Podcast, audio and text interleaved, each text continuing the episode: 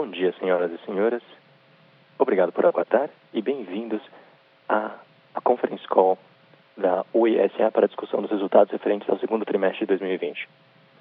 O áudio e os slides estão sendo transmitidos simultaneamente pela internet no site de RI da companhia www.oi.com.br/ri. Informamos que todos os participantes estão apenas ouvindo a audioconferência durante a apresentação e, em seguida, nós iniciaremos a sessão de perguntas e respostas. Nesse momento, mais instruções serão fornecidas. Caso algum dos senhores necessite de alguma assistência durante a conferência, queiram, por favor, solicitar a ajuda de um operador digitando asterisco zero. Informamos também que a teleconferência será conduzida em inglês pela administração da empresa e a teleconferência em português será realizada por tradução simultânea. Essa audioconferência pode conter algumas previsões acerca de eventos futuros que estão sujeitas a riscos conhecidos e desconhecidos e incertezas que podem fazer com que tais expectativas não se concretizem ou sejam substancialmente diferentes do que era esperado. Essas previsões emitem a opinião unicamente da data que são feitas e a companhia não se obriga a atualizá-las à luz de novas informações ou desdobramentos futuros. Agora vamos passar a palavra ao Sr. Rodrigo Abreu, CEO. Por favor, Sr. Rodrigo, pode prosseguir. Obrigado. Bom dia a todos e bem-vindos ao nosso call do segundo TRI de 2020. No último TRI, durante esse TRI, como foi no último, nós teremos duas sessões da, do call. A primeira parte será sobre os resultados do segundo TRI e o segundo vai ser uma atualização sobre a atualização do plano que nós anunciamos no último call e agora, depois de várias interações com os acionistas e com os credores, nós estamos apresentando é, uma atualização do plano em antecipação à Assembleia Geral de Credores que vai acontecer em setembro.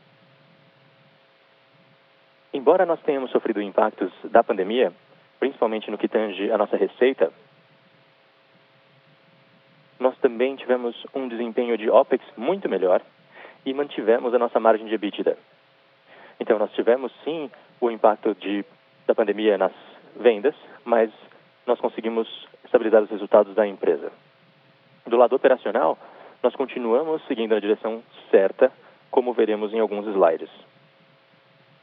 Quanto ao ajuste do plano, nós introduzimos várias pequenas alterações depois das interações com os stakeholders, credores e acionistas, com um processo de mediação que foi conduzido no início desse mês. Nós fizemos o DTH, que é um plano que nós estamos tendo desde o início do, do plano. Trouxemos o Stocking House Towers, as torres. Com isso, a gente vai ter um aditamento muito mais equilibrado, que vai acontecer aqui no dia 8 de setembro para a GC. Vamos olhar os destaques na página 3, então. De acordo com os nossos as divulgações do plano de aditamento, no terceiro Q nós vamos continuar nessa frente de transformação, mostrando a solidez da proposta feita, que se aplica ao pequeno, aliás, ao curto, médio e longo prazo. O nosso plano de transformação está sendo muito bem executado em todas as frentes. E nós conseguimos ver, começando com o programa de FTTH e as operações, de fibra, que são o nosso o core do nosso plano. No último TRI, nós chegamos ao número de 6,7 milhões de casas passadas, 1,3 milhões de casas conectadas e uma queda de 4% nas queixas de serviço da banda larga. Ou seja, nós, nós não somos só indo na direção certa e aumentando drasticamente os consumidores de fibra, mas também estamos melhorando a nossa qualidade no processo e reduzindo o número de queixas, o que destaca a qualidade altíssima das operações de fibra.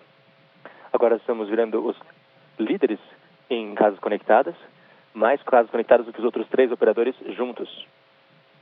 E essa estratégia vai continuar no futuro próximo, conforme seguimos com o nosso plano de fibra. Quanto a operações, a gente vê a resiliência do móvel, com um crescimento de 6,5% na receita pós-paga. Também vamos ter impactos no pré-pago, que vamos falar daqui a pouco, mas conseguimos estabilizar as receitas também no meio de um momento tão difícil com o confinamento, com o isolamento social da pandemia.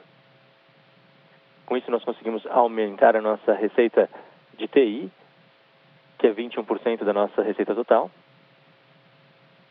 e está substituindo receitas legado e estabilizando nossos, nossas vendas de B2C, B2B, perdão. Quanto ao corporativo e o DTH, nós vemos uma grande redução, né, com do foco de cobre DTH, acelerando o declínio, mas direcionando os recursos financeiros para o projeto de FTH. Nós conseguimos ver os resultados de simplificação e de eficiência, com uma redução de 685 milhões em custos em 2020, que é uma redução de 12% em OPEX. Isso graças à simplificação, reorganização, digitalização e o desinvestimento dos serviços legados com implementação.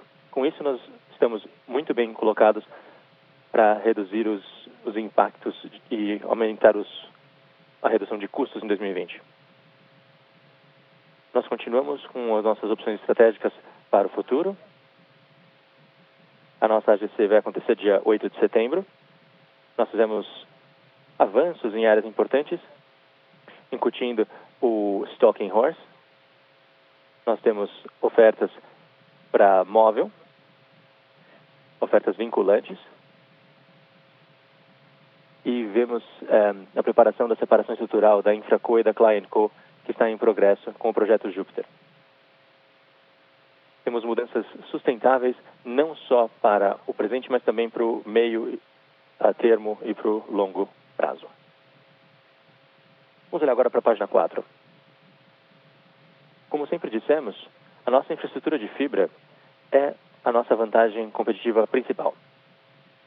Isso fica cada vez mais claro.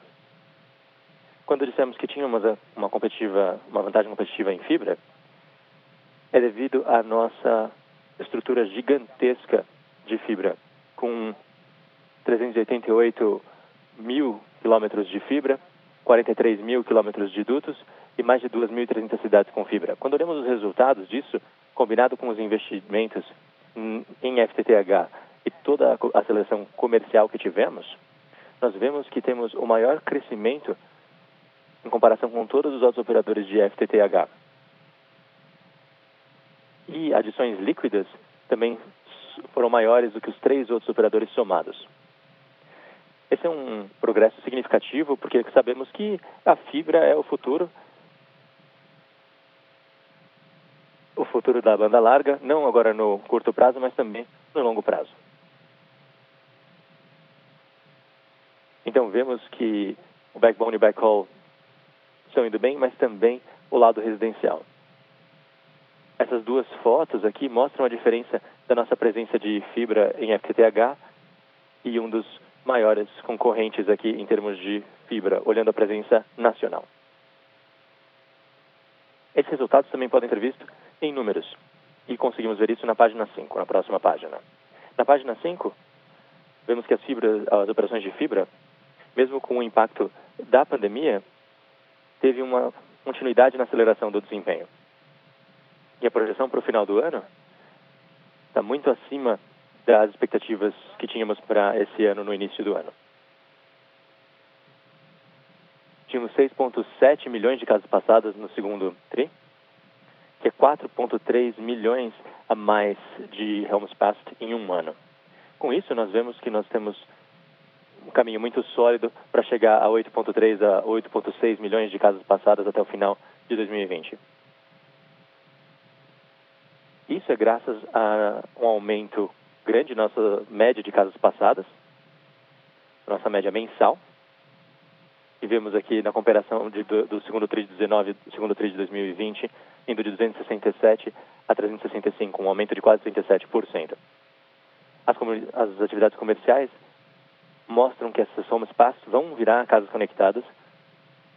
E o aumento aqui também foi bastante drástico, vindo de 237 mil para 1,1 milhão de casas conectadas.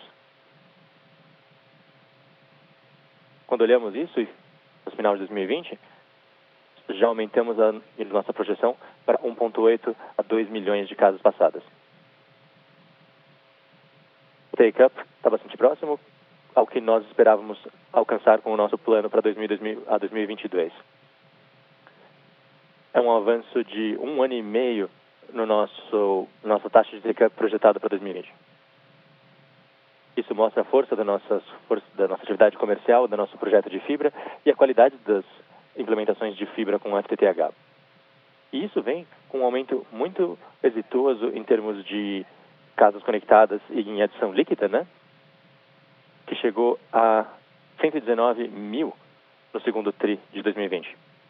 E também vem com um aumento no ARPU de fibra, que está bem alinhado com o plano de 85 reais por mês.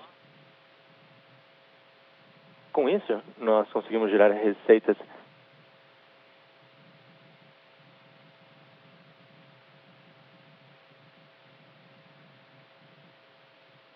68 milhões. Mais porque não só continuar com esse ritmo, mas também trazer esse sucesso residencial ao B2B. O B2B já mostrou melhorias em termos de PMS com o FTTH e a receita é quatro vezes maior do que a receita é, esperada, mas vamos aumentar ainda mais esse número. Nosso objetivo principal é, é substituir a receita legada e nós estamos indo muito bem nessa direção, como vamos ver na próxima página. Na página 6, nós vemos que, embora os usuários de cobre continuam reduzindo drasticamente, as vendas líquidas de fibra geram um, um RGU, um UGR, perdão, reverso, que é muito importante nesse cenário tão competitivo. Nós tivemos uma nova oferta de FTTH que foi muito é, exitosa. E isso aumenta o nosso ARPU nas vendas futuras. Isso contribuiu às nossas vendas de FTTH se acelerarem e quebrarem recordes. Quando olhamos uh, o FTTH e as suas vendas, nós víamos de 160 mil aproximadamente de, de vendas em FTTH para mais de 230 mil em julho. Isso foi, numa diferença de seis meses, um aumento de 45,9%. Isso está ajudando a mudar essa tendência de queda dos uh, ah, RPUs, das UGRs, né? Mais de 300 mil UGRs, né? Nós tínhamos aqui que estão reduzindo. Gente vê aqui que o número de adição líquida de fibra está compensando. E é uma recuperação bastante intensa. E o futuro de fibra vai substituir todas as receitas legado como já era o plano desde o início. Isso também vem com um, uma melhora clara na nossa base de cliente. Já era esperado que com o lançamento de um novo projeto haveria variações é, entre a sobrevivência dos clientes anteriores, mas isso vem de março a julho, a gente vê uma queda em inadimplência, né? taxa de inadimplência FTTH com menos 30,6 e 18,6. Quando você compara 30 a 60 dias, 60 a 90 dias. E outra coisa que eu gostaria de destacar aqui é não só a comparação entre o desempenho de fibra da Oi com qualquer outro competidor, mas nós estamos comparando o nosso desempenho de fibra com a ultra banda larga dos outros em todas as tecnologias, incluindo o cabo. E pela primeira vez em junho, nós fomos os líderes em todas as tecnologias de ultrabanda larga, em termos de adição líquida. Com 137,4 mil adições líquidas em tecnologia de ultrabanda larga. Essa posição é muito sólida para a gente poder disputar a liderança em todos os produtos em ultra banda larga com seus usuários no futuro. Nos ajudará a reverter a tendência das receitas residenciais. Na página 7, nós vemos que depois de um longo período de quedas, a receita do segmento residencial reverteu essa tendência em junho, impulsionada pela sólida expansão do FTTH, mesmo com as fortes quedas do cobre, como nós já destacamos anteriormente. No lado esquerdo da página, nós vemos que a receita de cobre continua a, a cair, com menos 31% em voz, menos 32% em banda larga cobre. Esse não é um problema de desempenho, mas sim uma tendência estrutural que nós já sabíamos que viria e é por isso que nós estamos nos concentrando fortemente em substituir a receita legada por receitas de fibra que nós estamos agora construindo. Como nós vemos aqui, as nossas receitas de fibra cresceram em 550% do 2T19 para 2T20 e nós temos 255 milhões em receita de FTTH. Com tudo isso, nós vemos que em junho finalmente conseguimos reverter a tendência. E as receitas que nós perdemos no legado, que foi menos 12, foi compensada completamente pelas receitas que nós adicionamos em FTTH, que foi mais 14. E esse é um passo muito significativo para a companhia pela primeira vez, mesmo com a base de fibra ainda não ser o que nós queremos, porque nós queremos crescer significativamente, nós estamos compensando a queda na receita de cobre. Com tudo isso, nós vemos que a nossa receita de fibra já gera mais de um bilhão em termos anualizados em junho. Nós vamos chegar a 1,1 de receita. E é claro que essa é uma tendência para o longo prazo da companhia. Enquanto a fibra tem desempenhado muitíssimo bem, infelizmente, assim como no mercado inteiro, o setor de receitas móveis foi sim afetado pela pandemia, como nós vemos na página 8, onde nós falamos das receitas móveis. Nós vemos que a pandemia teve um impacto nas receitas, principalmente no segmento pré-pago, mesmo com alguns sinais de recuperação gradual que nós vemos mais recentemente. Começando com pós-pago, nós vemos que aqui nós temos um crescimento nas receitas de clientes, mas quando nós olhamos para as adições líquidas, seguindo a tendência do mercado, pela primeira vez em uma grande sequência, nós tivemos um pequeno número negativo em adições líquidas no segundo trimestre por causa da pandemia e também ah, pela reversão do pós-pago para pré-pago em alguns clientes. Como nós vemos na parte de baixo do gráfico, houve uma suavização no confinamento que levou a uma melhoria nas adições líquidas. Então, essa queda drástica que houve nas adições líquidas em abril foram revertidas ligeiramente, apesar de ainda estarmos negativos em maio e junho. E houve também uma melhoria nas receitas de clientes, começando com uma queda de março para maio e depois nós começamos a reverter essa, essa curva em junho. Com pré-pago, nós tivemos um impacto significativo, assim como o mercado todo, com relação às receitas. E nós vemos uma queda de 17,7% de 2T19 a 2T20, chegando a 635 milhões por causa da pandemia. Quando nós vemos as, as tendências mais recentes, nós vemos que houve uma, um aumento depois de uma queda bastante forte de março para abril. Nós começamos a recuperar parte desse, dessa queda e nós esperamos que isso se suavize ainda mais no fim do ano. As receitas de mobilidade, nós vemos que houve uma queda de menos 5,2%, mas mesmo assim nós tivemos um aumento de 6,5% nas receitas de pós-pago.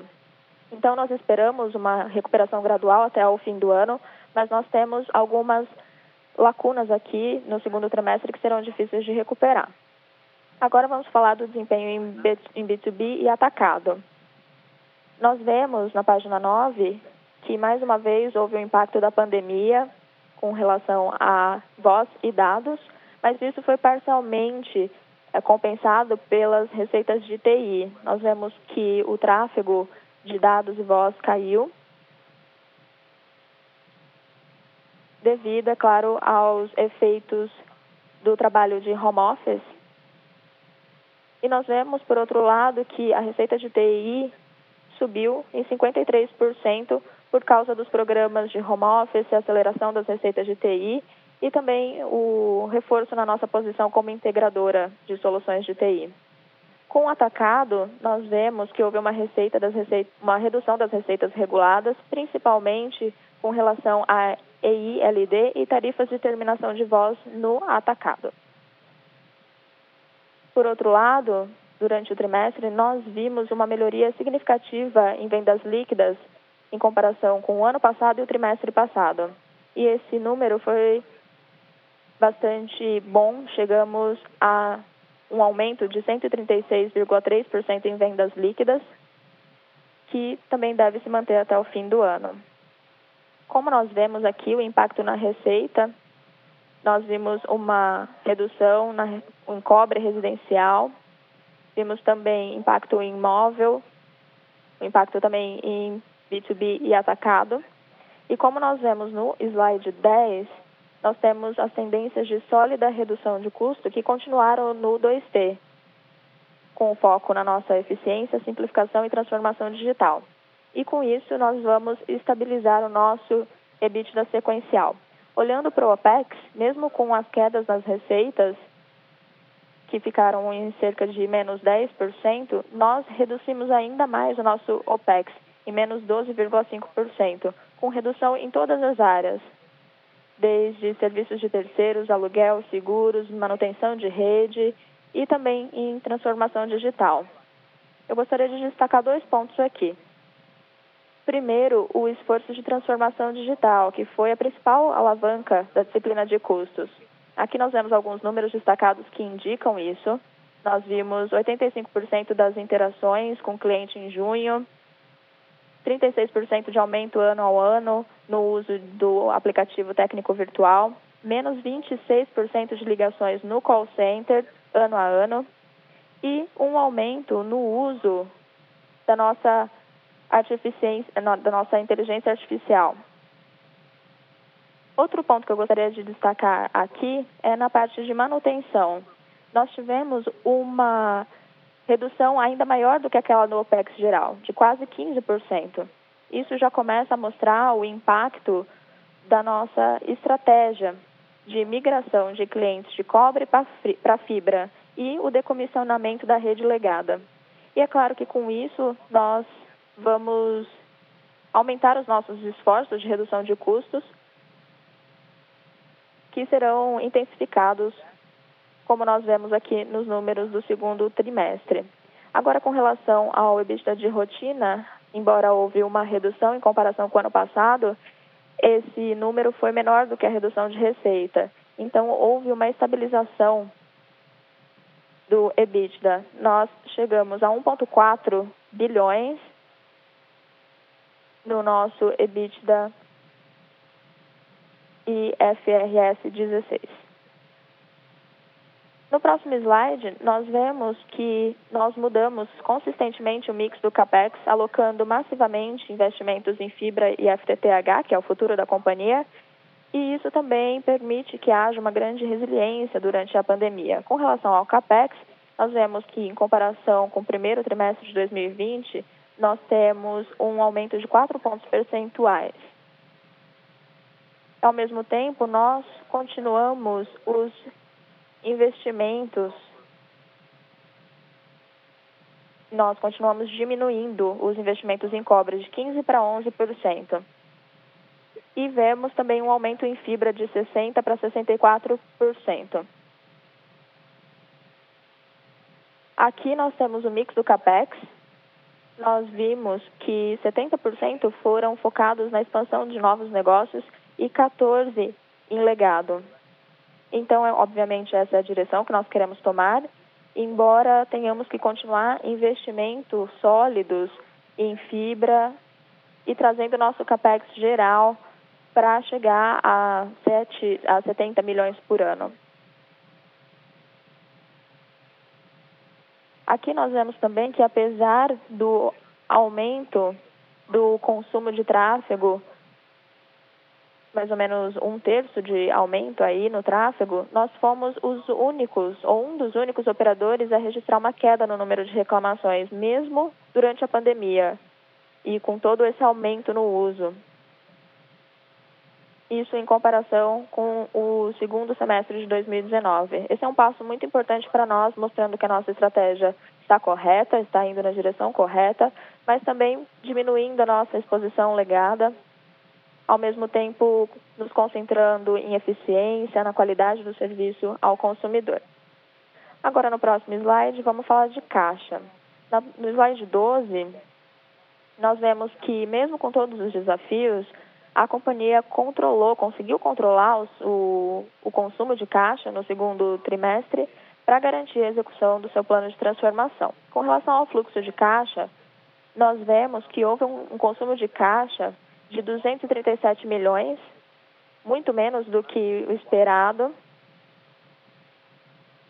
E isso foi, isso ocorreu não só por causa da contenção de custos e da melhoria no EBITDA, mas também por causa das parcelas da Unitel, que agora foram recebidas integralmente. Com isso, nós fechamos o trimestre com 6 bilhões de caixa em junho de 2020. Nós vemos aqui um impacto relacionado a, aos juros e nós vemos também os, o aumento da nossa dívida, que chegou a 20 milhões. Também é importante destacar que o perfil da dívida bruta continua seguindo, nós continuamos mantendo o, a nossa política de hedge, de proteção, para proteger o nosso, nosso fluxo de caixa principalmente em 2020, que foi um ano em que houve um impacto muito grande.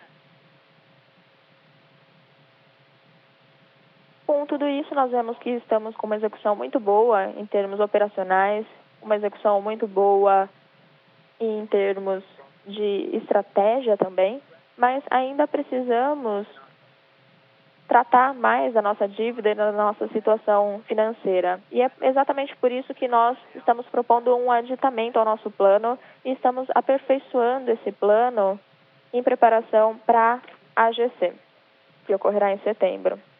E eu vou dar mais informações sobre isso a partir de agora. Passando para a segunda parte da nossa apresentação, vamos falar sobre as mudanças que nós estamos propondo que serão apresentadas também e votadas em setembro. Na página 14, nós estamos destacando as, as mudanças iniciais.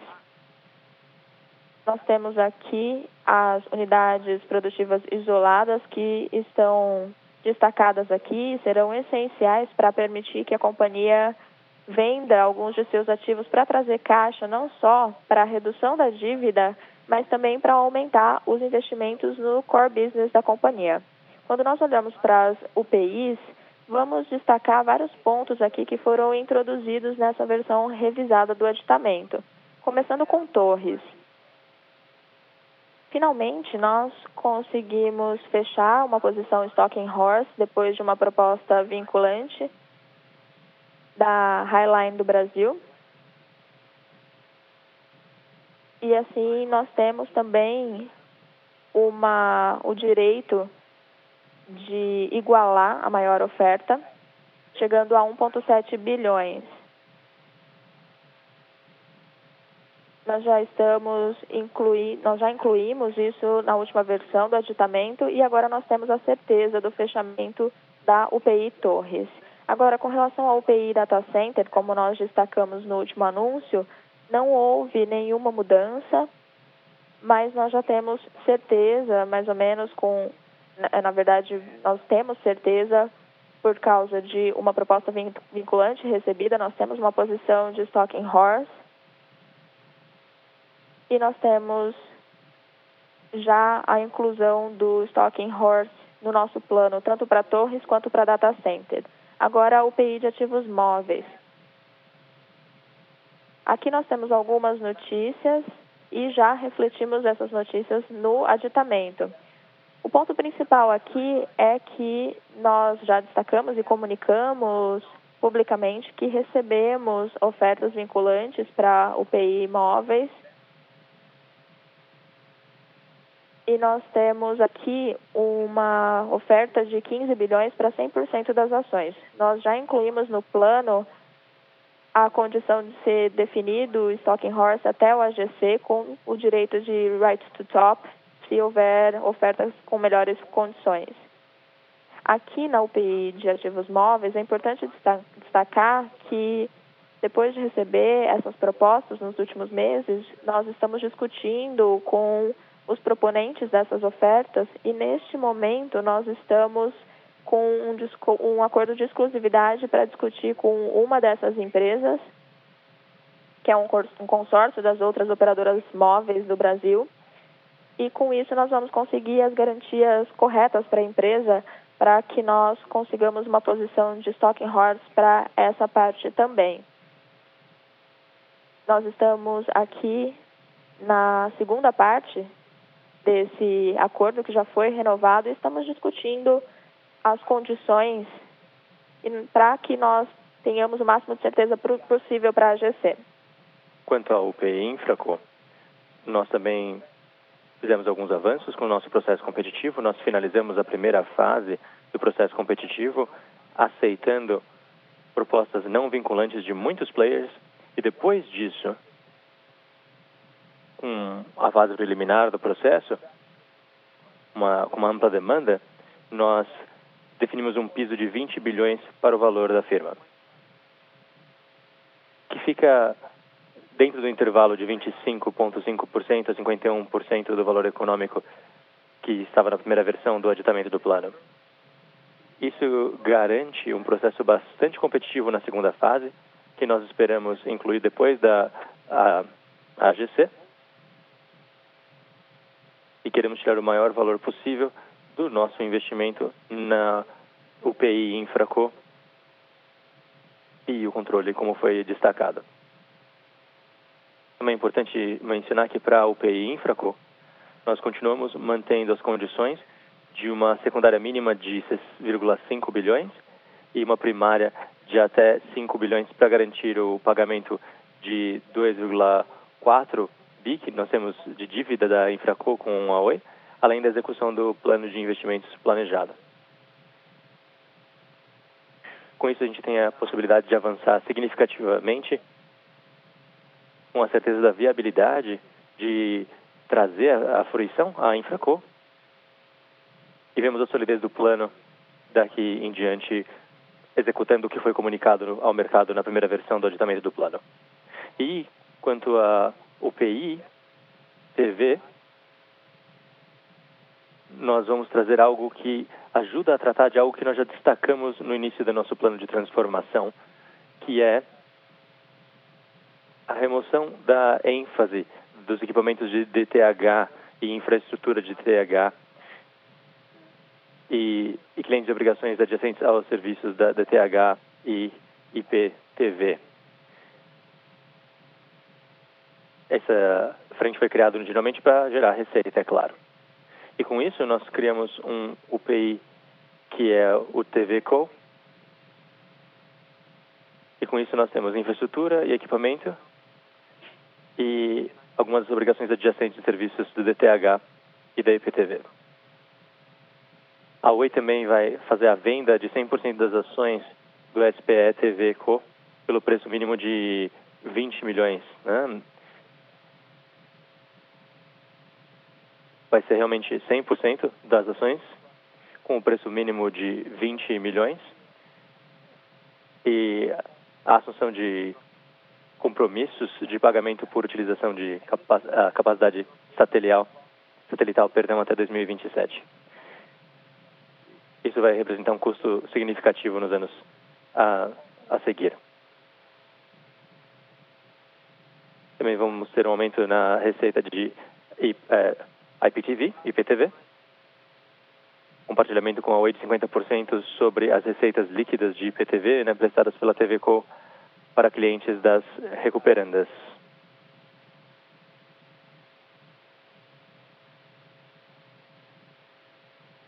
E com isso nós concluímos a estruturação de todas as UPIs que nós vamos ter votadas na AGC, com um progresso bastante significativo nas UPI Torres, nas UPI Data Center. Estamos muito mais próximos de certezas na UPI Ativos Móveis, um entendimento melhor de como estamos na UPI Infraco e uma estruturação de redução da, da, da TH com a UPI TVCO. Agora, vindo a segunda parte dos ajustes né, do agendamento do plano, vamos para a página 15, onde falamos das, da proposta atualizada para os credores no agendamento da PRJ. Nós gostaríamos de destacar vários pequenos ajustes que foram feitos para aperfeiçoar o plano. Aos credores não financeiros, nós aumentamos o pagamento linear de pequenas e médias empresas até 150 é, mil, que vai eliminar uma boa parte do, do que dos problemas ali da AGC.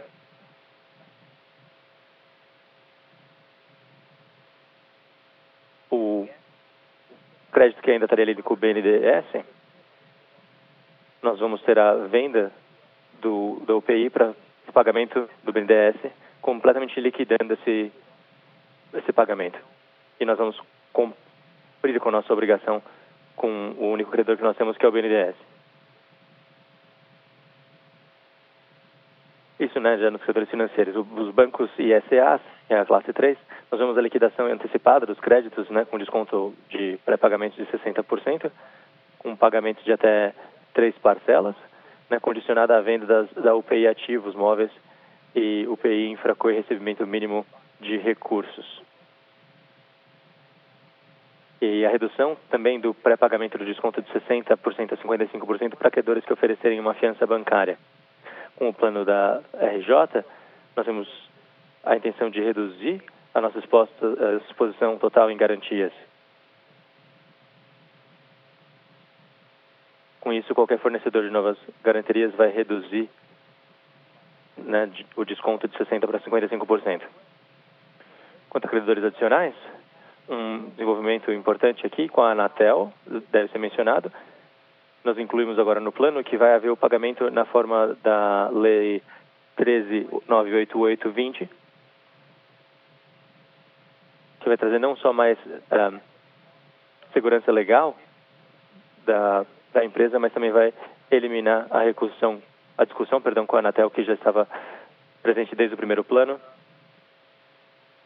E isso vai ser reconhecido legalmente pela agência e vai permitir que a gente siga em diante sem mais perguntas. Isso já foi permitido no primeiro plano e agora está sendo consolidado na, no agitamento do plano. Além disso, nós incluímos mais uma cláusula que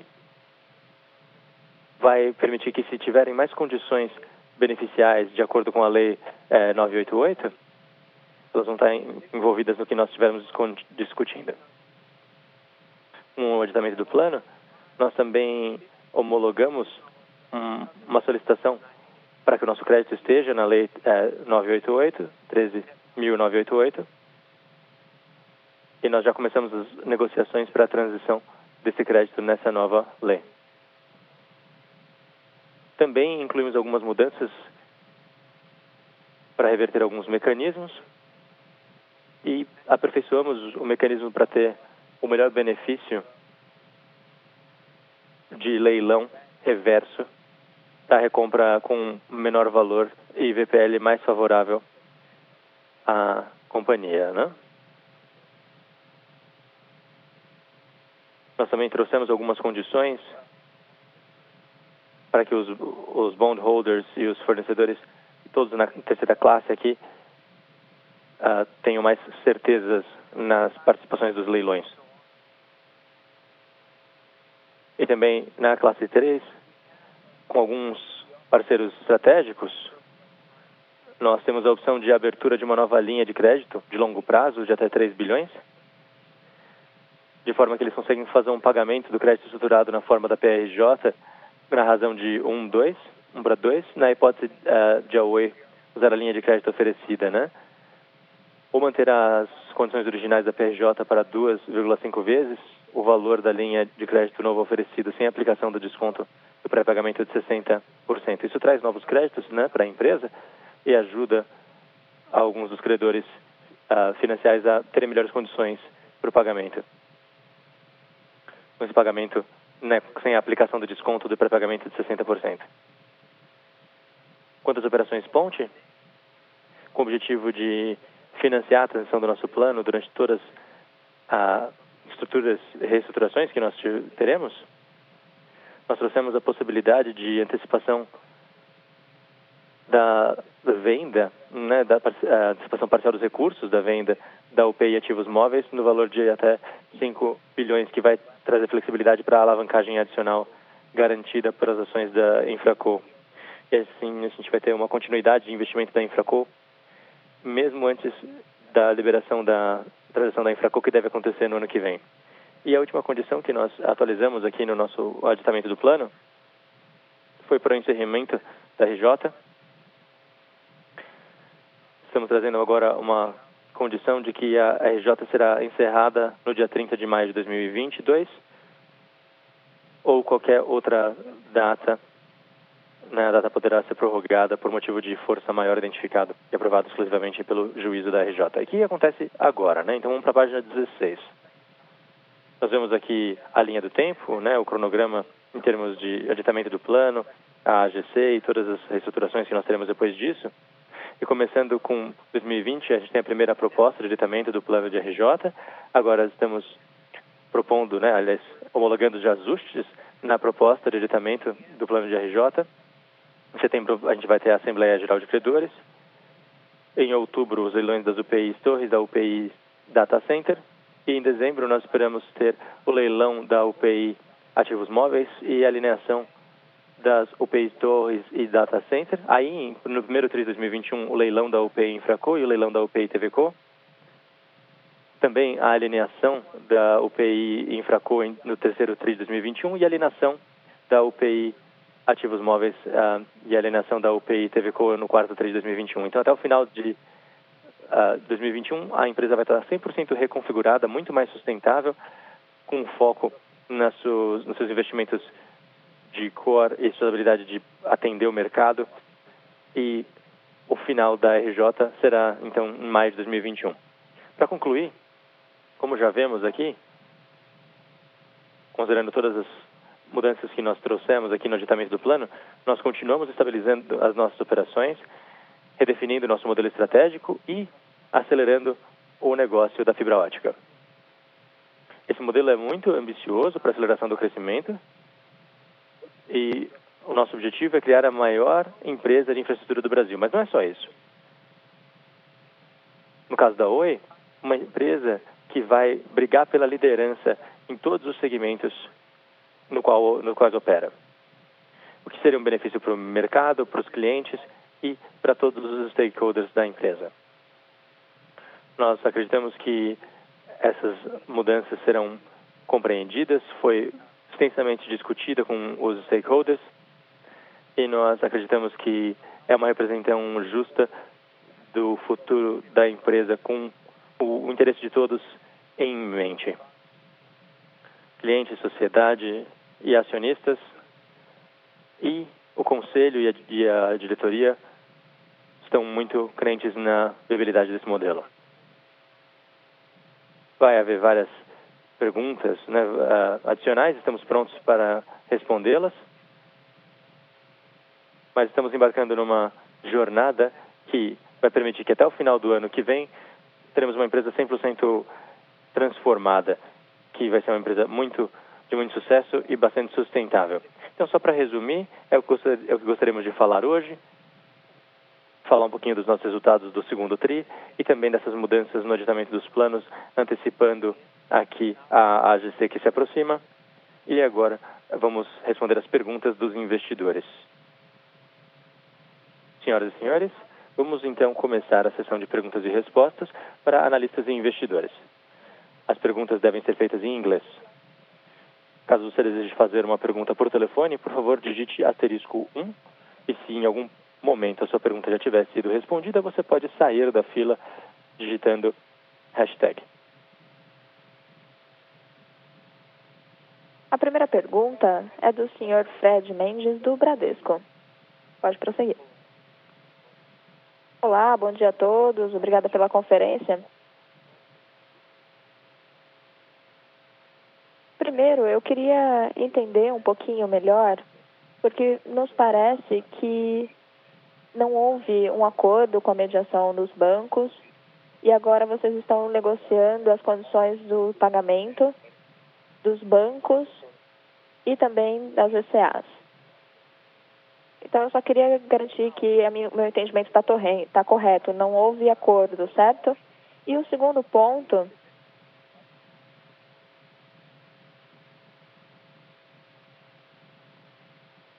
vai haver um desconto nessas novas condições de negociação com os bancos? E também eu queria entender um pouquinho mais se o valor mínimo da Infracom mudou, agora é 20 bilhões, certo? Então, eu queria entender exatamente qual foi o racional por trás dessas mudanças. Muito obrigada. Obrigada, Fred. Bom, primeiro, com relação ao processo de mediação e o acordo com os bancos e os credores em geral. Houve um processo de mediação, houve várias opções que foram propostas para em consideração dos, de tudo que acontece com os dois lados, né, da exposição dos dois lados. E em qualquer processo como esse, é claro que vai haver mudanças até a AGC e por causa de todas as conversas, todas as discussões, nós colocamos novas opções nesse novo aditamento e essas novas opções dão melhores condições para os nossos credores. E elas permitem que haja a adesão a essas opções com a redução do desconto de 60%. Agora, qual seria o resultado desses descontos? Isso vai depender do volume dos recursos ou de financiamento adicional que venha a ser proposto ou de garantias. E olhando só para as fianças bancárias, a gente pode chegar a 54%. Se a gente olhar para os novos recursos, os novos financiamentos, poderia ser até menos do que isso, mas depende do volume de recursos que serão propostos e quem fica com o quê, vai ser proporcional a quem trouxer esses volumes adicionais de crédito. Então, não está pré-definido,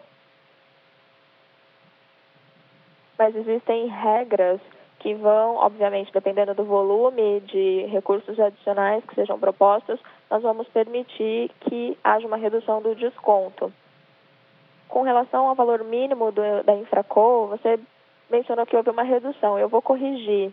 No primeiro, no primeiro aditamento, a gente não estabeleceu um valor mínimo. Nós estabelecemos que nós esperávamos uma faixa de, do valor econômico da companhia de 6,4 bilhões até 6,5 e nós esclarecemos que era uma faixa, um intervalo. Nós não colocamos um, prazo, um preço mínimo no primeiro aditamento. Nós demos um exemplo de 6,4, 51 ou 25%, e isso nos dava um intervalo lá no primeiro aditamento. Mas como a gente estava no meio do processo, na primeira fase do processo, com as propostas não vinculantes, e essas propostas ainda não tinham sido recebidas, na primeira versão do aditamento, nós optamos por não definir um preço mínimo. E agora, depois da conclusão da primeira fase do processo para a Infracom, nós decidimos usar um valor ali no meio desse intervalo para maximizar a competitividade do processo e garantir aos credores o mínimo que eles deveriam esperar. A nossa expectativa de preço e valor não mudou. E nós acreditamos que o número pode está significativamente acima desse número que nós fornecemos. Mas o valor mínimo foi ali no meio do intervalo para garantir a participação de mais proponentes nessa segunda fase. E nós acreditamos que vamos sim conseguir atingir a nossa expectativa. E nós decidimos usar esse número mediano do intervalo, já que ele deveria ser estabelecido nessa fase. Muito obrigada. A próxima pergunta é do senhor Carlos Siqueira, do BTG. Obrigado, Rodrigo. Obrigada por aceitar minha pergunta. Seguindo a pergunta do Fred sobre o preço mínimo para Infracom, ele é 20 bilhões. E, além disso, vai haver os 2,5 adicionais e para mim ficou um pouco confuso. Pelo menos na forma como eu li e interpretei o plano. Então eu só queria esclarecer. Vai ter esse pagamento adicional da Infracol para Oi, certo? E a segunda pergunta é com relação à Anatel. Pelo que eu entendi, a Anatel foi removida do plano estrutural Isso foi um resultado das negociações entre a companhia e a Anatel. Então a Anatel concordou com, está de acordo com esse, com esse plano. É isso mesmo? Meu entendimento está correto? Obrigado, Fábio. Com relação à sua primeira pergunta, lembre-se, aquele, aquele valor mínimo de 20 bilhões é de enterprise value. Então, são 20 bilhões EV e não equity. Então, esses 2,5 estão incluídos aí. Mas é um valor mediano dentro desse intervalo. E nós acreditamos que existe sim um potencial para exceder esse valor significativamente. Com relação à decisão da Anatel, nós já discutimos e negociamos com a Anatel por um bom tempo, porque vai trazer uma certeza para esse acordo e também vai trazer condições para a empresa que são bastante semelhantes às que nós já temos atualmente no, na recuperação. E nós acreditamos que vale a pena seguir esse caminho. Com as discussões com a Anatel, e nós devemos lembrar que era uma discussão com a Anatel, mas também com a AGU. E a Lei 13.988, que entrou em vigor alguns meses atrás, essa lei traz uma negociação, traz a possibilidade de negociações que são conduzidas pela AGU. Pensando nisso, nós incluímos os termos no nosso plano e o plano anterior nos permitia fazer exatamente isso, porque havia uma cláusula lá no plano anterior que nos permitia trazer novas, usar novas regras e foi exatamente o que nós fizemos. Nós estamos usando uma disposição anterior do plano para trazer uma segurança jurídica e nós já protocolamos a petição para transferir esses créditos. Agora, a decisão está na mão da AGU, nós já oferecemos todos os documentos, os números, as informações exigidas para a gente conseguir continuar com essa transação. E você sabe que essas transações levam tempo a serem revisadas e aprovadas e formalizadas também, mas nós temos confiança de que nós vamos seguir adiante, porque nós estamos aderindo a todas as condições novas da nova lei. E como você mencionou, nós vamos ter um cenário mais favorável. Nós entendemos que no plano original, plano anterior, o que acontecia era o seguinte: havia muito questionamento da Anatel e da AGU sobre a legalidade da inclusão do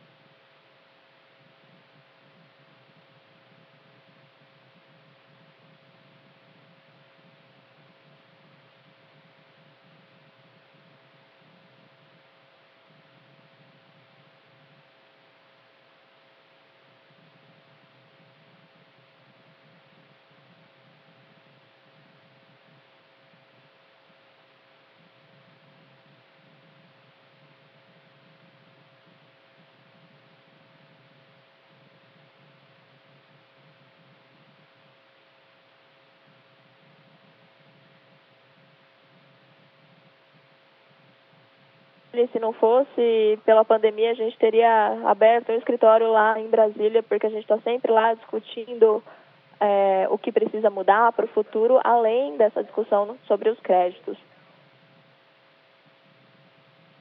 E tem todo um processo que precisa ocorrer dentro da Anatel para definir as regras para migração de concessão e autorização. Isso é crítico para nós, é preciso definir isso até meados do ano que vem.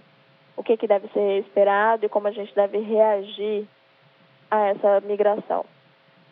Enquanto isso, nós somos bastante claros e transparentes na comunicação com a Anatel, dizendo sempre que nós estamos fazendo tudo o que está sob nosso controle, dentro dos limites regulatórios que já existem, para reduzir a exposição de cobre. Então, nós estamos migrando o máximo possível de cobre para fibra e comunicando à Anatel sobre as métricas que não fazem sentido, por exemplo, as métricas relacionadas a ter uma presença local em todas as cidades para o serviço de cobre e outras métricas relacionadas a todos os custos relacionados às operações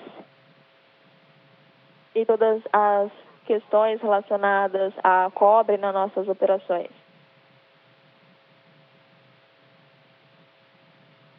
E, na verdade, são pequenas medidas que vão trazer um alívio nesse ônus antes das grandes mudanças do, do ano que vem.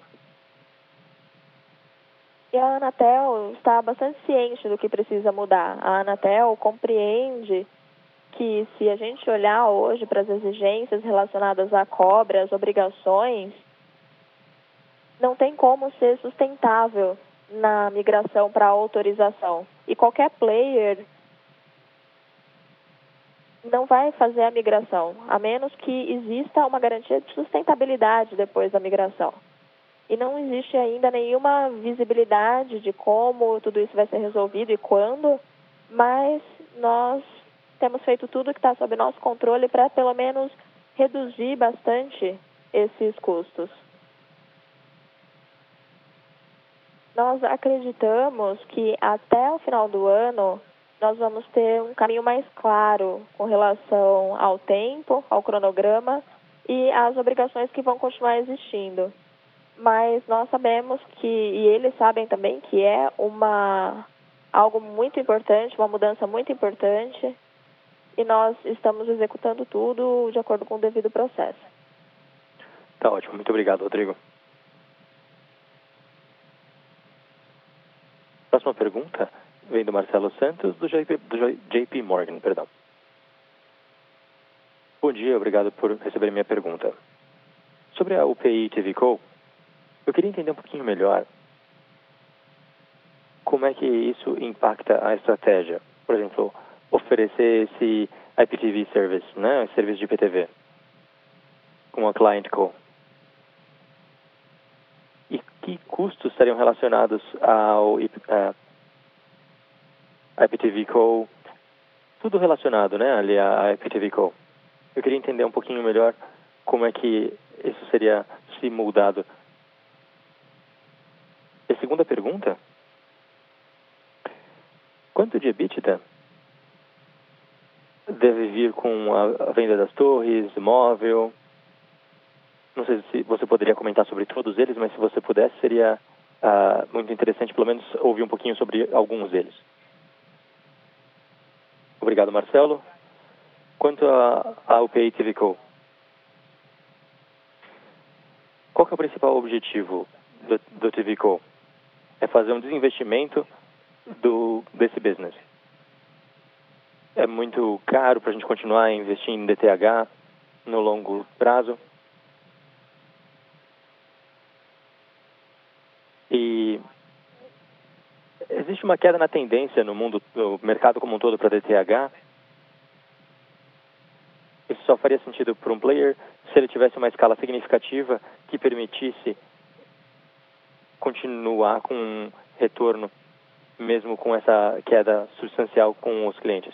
Isso é exatamente o que nós fizemos. O foco da UPI TVCO é o DTH. Quanto a IPTV, tem duas coisas na sua pergunta. Nós vamos manter toda a infraestrutura de IPTV, vamos manter os boxes, vamos manter a, a instalação de IPTV nas casas dos clientes. E pensando em banda larga e fibra, isso faz sentido porque a gente fica mais competitivo, a gente tem mais ofertas para os clientes e consegue penetrar, penetrar mercados de receita mais alta, de renda mais alta. Além disso, nós combinamos aqui com a venda do TVCO acordos para comprar conteúdos para esse player que vai consolidar esse business de DTH. E com isso a gente segue com um preço atraente em termos de conteúdo. Então é uma operação híbrida, com DTH, é, ITVCO e, perdão, aliás, IPTV fica conosco, mas o conteúdo sendo adquirido num custo de larga escala.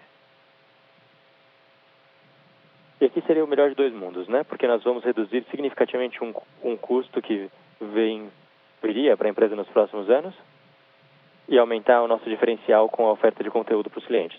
Além disso, nós queremos destacar outra coisa. As, opera, as operações de OCT vão continuar. De OTT, perdão. Isso não depende de nenhuma plataforma linear de televisão. Isso vai continuar sendo expandido. Então, continuamos com as opções futuras para as nossas ofertas. Acho que chegamos a uma proposta muito interessante aqui, porque no final das contas, nós reduzimos o custo, mantemos o nosso bando, mantemos as nossas ofertas e nós podemos focar no crescimento de OTT que, que é algo que nós acreditamos é o futuro do conteúdo e programação. Quanto à sua segunda pergunta sobre o EBITDA para o data center e para a torre, termos de data center, não é nada super significativo. É 50 milhões ali do EBITDA. Isso vai ser mais que compensado pelo que vai entrar. E se nós falarmos sobre data center e torre, seria 150 milhões de EBITDA, né, ali tudo junto. O móvel é uma história diferente. Porque a gente tem que considerar o EBITDA dentro daquele perímetro sem falar dos custos associados. O que, que vai ser o EBITDA dentro da empresa, né? Tem duas métricas diferentes. Um é o EBITDA da venda e o outro é o EBITDA que sai. O EBITDA no perímetro de venda, ele é mais alto, de 3 bilhões,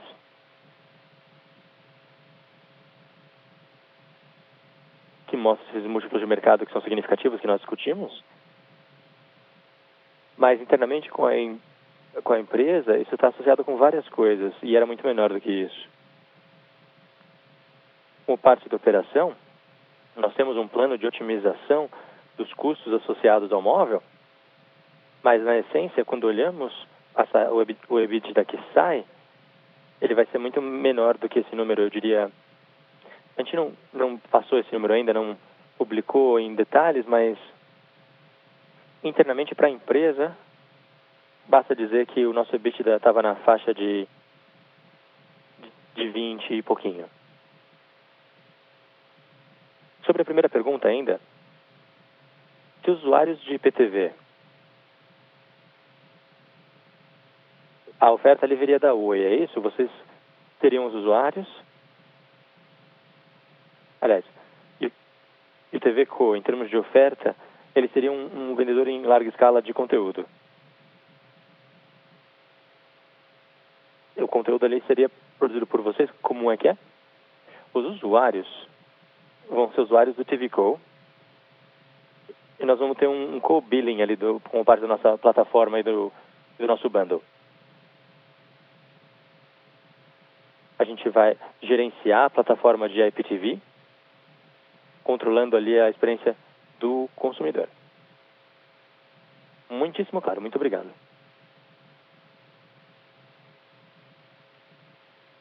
Se não houver mais perguntas, eu passo agora as palavras para os comentários finais. Muito obrigado a todos. Muito obrigado por esse call do segundo TRI. Aqui apresentamos os resultados do segundo TRI e as mudanças do aditamento.